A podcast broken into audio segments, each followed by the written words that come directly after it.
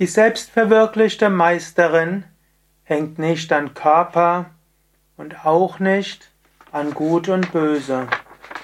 Kommentar zum 546. Vers von Vivekachudamani.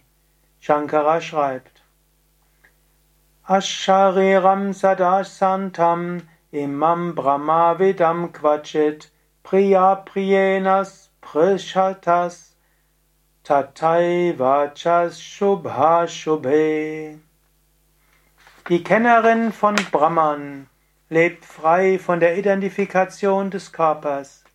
Weder Lust noch Schmerz, weder Gutes noch Böses berühren sie jemals.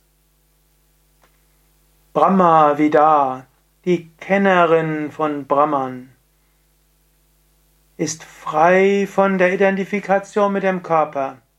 Sharira, Körper, Ashariram, körperlos, frei von der Identifikation mit dem Körper.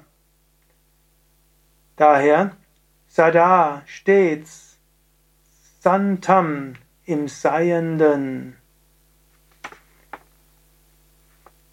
Na, nicht, Quatschit jemals berührt, sprich von Priya und Apriya von angenehmen und unangenehmen. Und auch nicht Tada berührt von Shubha Ashubha, von Glück und Unglück.